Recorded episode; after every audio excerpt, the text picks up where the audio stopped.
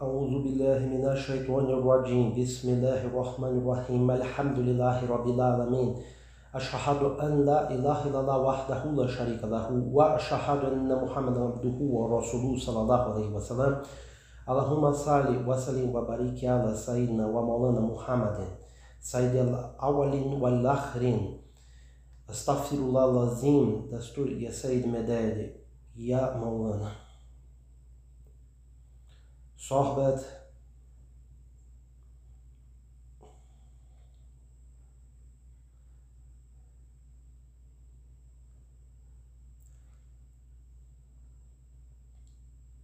Quando estamos em situações de tristeza, depressão, recolhimento, estamos em retração, nos sentimos desconectados da presença de Allah subhanahu wa ta'ala.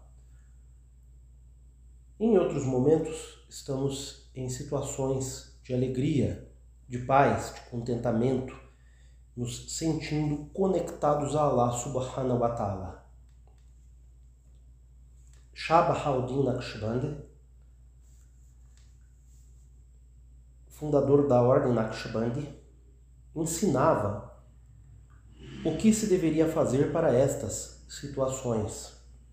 Nós devemos nos auto-observar. Quando nós estamos em uma situação de retraimento, de recolhimento, quando nós estamos nos sentindo deprimidos, desconectados, ansiosos, nós devemos praticar o astaghfirullah, multiplicar a zikr astaghfirullah.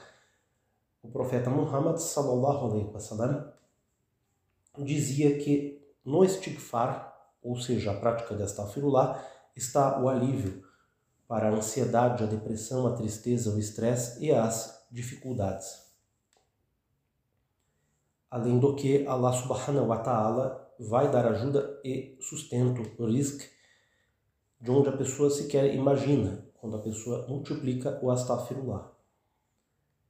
Quando a pessoa está em situação de contentamento, de alegria, de realização e se sentindo conectada ao Criador, Shabahaldin Naqshbandi ensinava a multiplicar a zikr Alhamdulillah, ou seja, dar graças a Allah subhanahu wa ta'ala, praticar a gratidão e o agradecimento.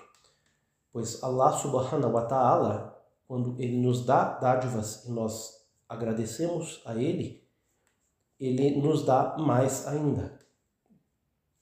Então, desta forma, no nosso caminho, praticamos a autoobservação. Quando estamos desconectados, tristes, deprimidos, fazemos astaghfirullah. Quando estamos felizes, alegres e em expansão, fazemos a zikr alhamdulillah.